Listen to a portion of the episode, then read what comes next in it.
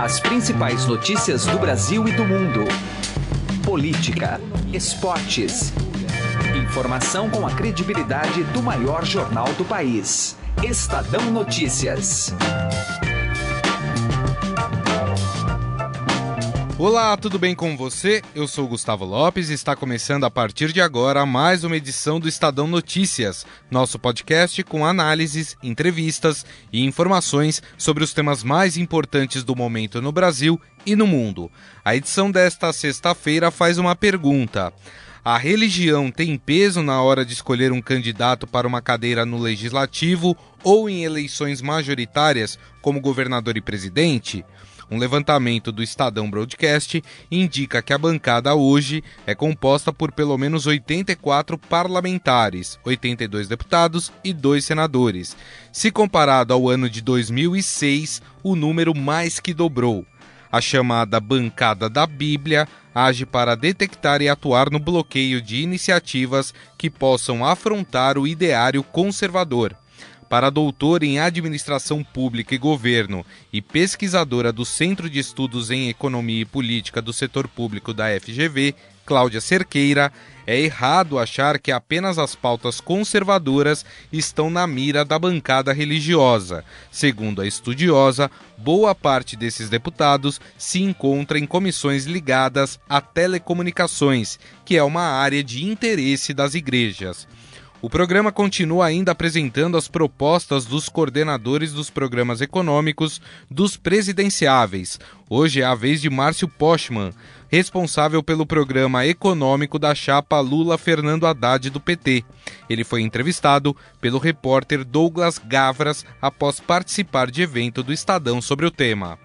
Você pode ouvir e assinar o Estadão Notícias tanto no iTunes quanto em aplicativo para o Android e também pode seguir nas plataformas de streaming Deezer e Spotify.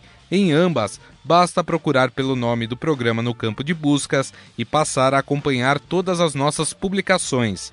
Para mandar seu e-mail, o endereço é podcast@estadão.com. podcast@estadão.com. Ouça e participe. Estadão Notícias. Direto ao assunto. Com José Neumann e Pinto.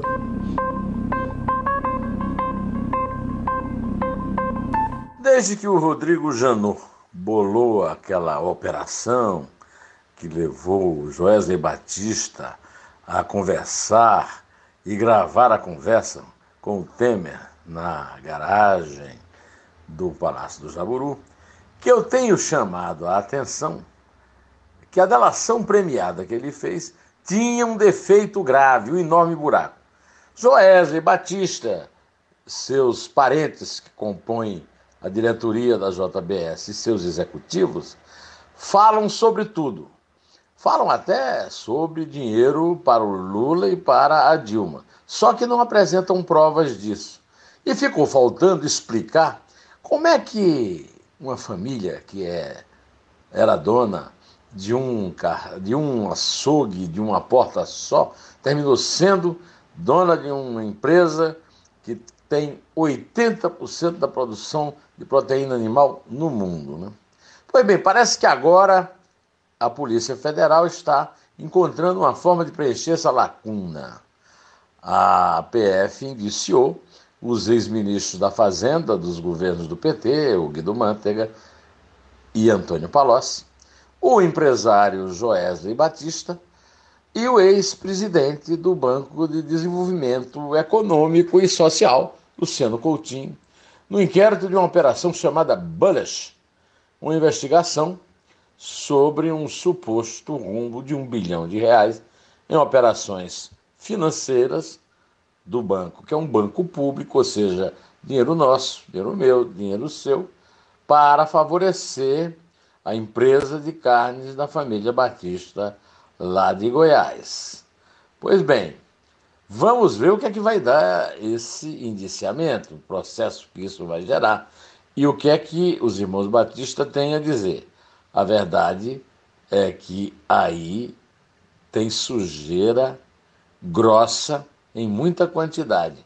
E este é um passo importante para se desvendar a forma como o BNDES foi usado para enriquecer os caixas do PT e dos petistas.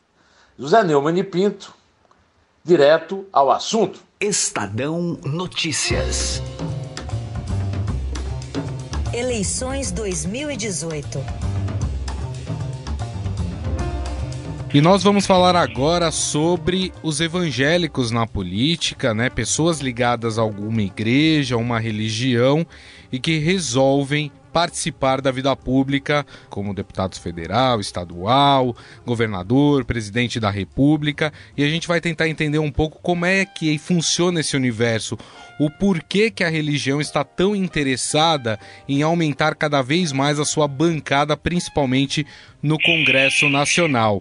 E para conversar conosco está na linha a Cláudia Cerqueira, ela que é doutora em Administração Pública e Governo e pesquisadora do Centro de Estudos em Economia e Política do Setor Público da Fundação Getúlio Vargas. Cláudia, tudo bem? Muito obrigado por nos atender. Tudo bem? Como é que vai? Bom, a gente percebe, Cláudia, nas eleições que figuras de grande influência nas igrejas acabam lançando apoio a candidatos nas eleições. Queria saber de você qual é o tamanho dessa influência e qual o interesse em se lançar esses candidatos para compor a chamada bancada da Bíblia. Bom, acho que a primeira coisa que é importante esclarecer é que existem dois tipos de candidatos. Um que ele é estritamente é, vinculado à igreja e logo ele tem o suporte, o apoio da, da denominação a qual ele pertence, e tem candidatos que se lançam sozinhos. No primeiro caso, no primeiro grupo dos que se lançam sozinhos, o interesse é de fato lançar a mão da sua base eleitoral, que é a sua base de fiéis, para poder ser eleito. Mas no caso dos líderes religiosos, que eles têm o apoio da igreja, eles estão, é, aí eles estão de fato representando a igreja é, na bancada. O que é interessante observar? Que ao contrário do que as pessoas esperam, é, esses líderes religiosos eles não estão buscando moralizar questões morais e cívicas e tudo mais. Na verdade, as igrejas elas têm interesses bem definidos, alguns bem claros do tipo a isenção de taxas para templos religiosos, uhum. embora pela Constituição eles já têm uma série de benefícios, as igrejas são imunes a uma série de, de, de impostos, mas eles pagam, por exemplo, os impostos de imóveis alugados. Isso é uma falta hoje em dia, porque a maioria das igrejas evangélicas, principalmente as menores, elas não têm um templo que é delas, elas têm um templo alugado. Então, essa é uma falta importante para da regulação do, do, desse setor evangélico por parte da bancada.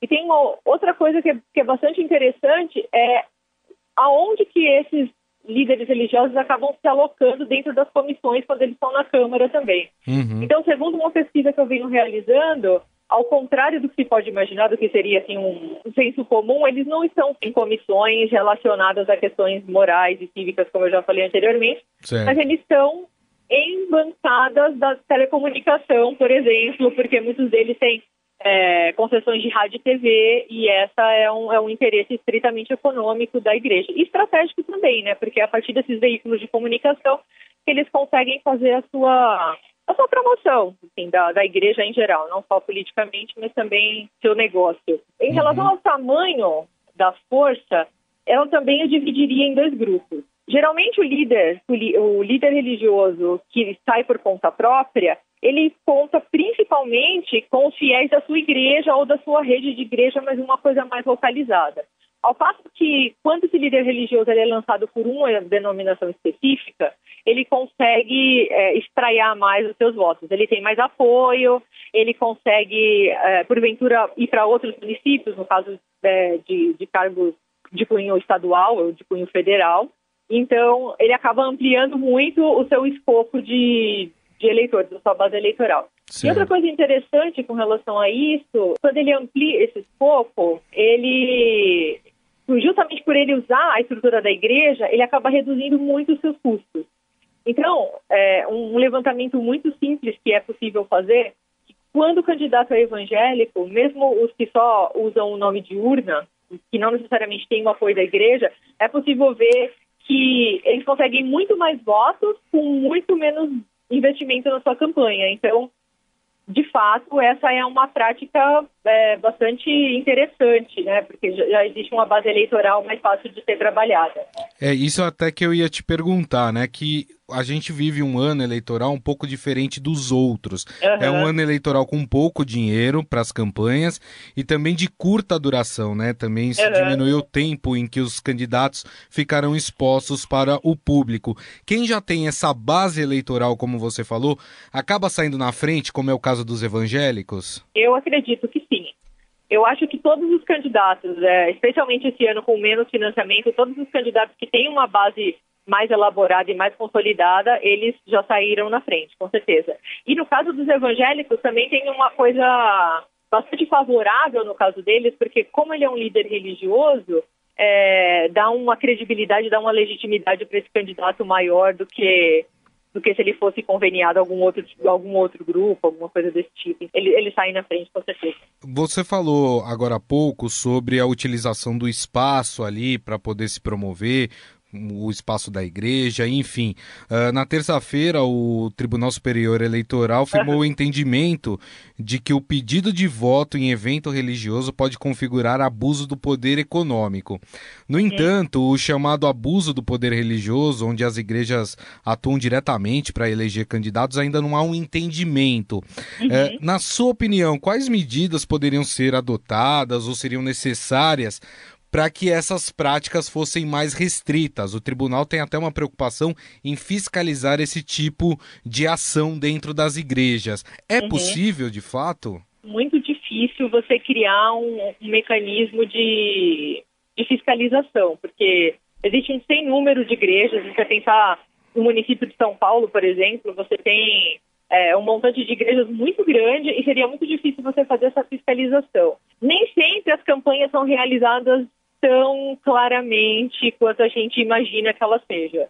Então, não é em todos os casos que é, o pastor vai apresentar o candidato e vai falar votem nele. Às vezes é uma coisa muito sutil, do tipo, é, tem um santinho, mas não está pedindo voto, mas está apresentando o candidato. Uhum. É, às vezes eles podem colocar uma faixa é, pedindo oração para uma série de pessoas que, na verdade, elas são candidatos, mas eles não são apresentados como tal. Então, a igreja ela também tem os seus mecanismos de burlar. É, é como se eles fizessem uma espécie de uma campanha velada. Então, é muito difícil fazer a fiscalização porque você provavelmente vai cair nessa questão do isso é campanha ou isso não é campanha, né? Eu acho certo.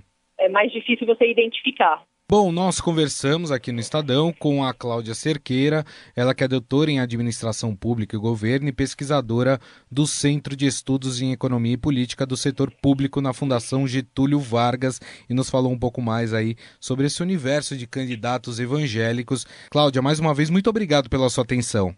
Obrigada a você. Eleições 2018 o programa continua apresentando as propostas dos coordenadores dos programas econômicos dos presidenciáveis. Hoje é a vez de Márcio Postman, responsável pelo programa econômico da chapa Lula Fernando Haddad do PT. Ele foi entrevistado pelo repórter Douglas Gavras após participar do evento do Estadão sobre o tema. Primeiro, como o senhor acha que a gente pode fazer o país voltar a crescer? É, nós estamos defendendo um plano emergencial de emprego e renda que passa é, fundamentalmente pela retomada das obras públicas que estão paralisadas, pela retomada do programa Minha Casa Minha Vida, pela ampliação da renda das famílias através da redução de impostos na base da pirâmide social e na ampliação é, do crédito com custos muito menores que atualmente nós temos, resolvendo inclusive o problema de inadimplência que é grave no país. Uhum. E qual tipo de reforma da Previdência o próximo governo do PT defenderia? Bem, a nossa experiência é, durante 13 anos foi uma experiência de não fazermos uma reforma da Previdência. Nós fomos sempre atacando pontos que entendemos que poderiam ser modificados, é, preocupados com a, a melhora a, da, do, da, forma de aposentadoria e pensão. É? Então, essa será a nossa perspectiva. Nós continuaremos fazendo mudanças sempre que necessárias, olhando inclusive a diferença que há entre o regime geral da Previdência, dos trabalhadores de CLT, por exemplo, é, dos trabalhadores do setor público, do governo federal, governos estaduais e governos municipais. A ideia é termos uma Previdência cada vez melhor mais atuante e que seja capaz de ser financiada pelo Estado brasileiro. E o senhor é a favor ou contra privatizações e por quê? É, nós não trabalhamos com o conceito de privatização, nós estamos trabalhando com uma reformulação da governança do setor estatal brasileiro e também de bancos públicos. Né? Nós acreditamos que se existem empresas estatais, se existem bancos públicos, eles devem operar segundo a lógica pública e não privada. Porque se for para operar pela lógica privada, não há razão, a nosso modo de ver, de ter empresas estatais, de ter bancos públicos.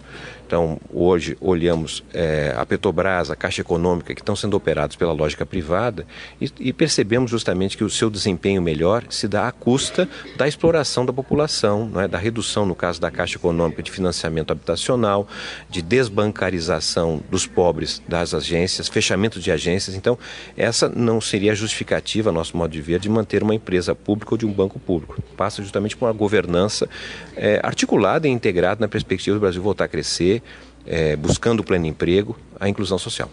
E para consertar as contas públicas, vai ser preciso aumentar impostos?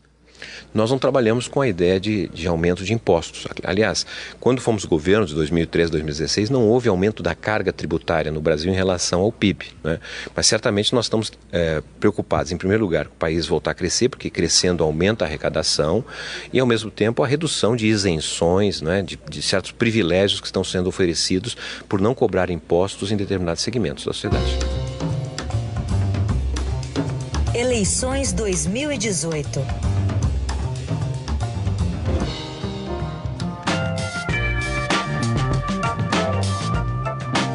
O Estadão Notícias desta sexta-feira vai ficando por aqui. Contou com a apresentação minha, Gustavo Lopes. O diretor de jornalismo do Grupo Estado é João Fábio Caminoto.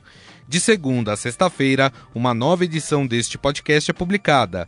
Saiba mais no blog Estadão Podcasts. E agora estamos também na Deezer. Procure este e outros podcasts do Estadão por lá e mande seu comentário e sugestão para o e-mail podcast@estadão.com podcast@estadão.com. Um abraço, um ótimo final de semana e até mais. Estadão Notícias.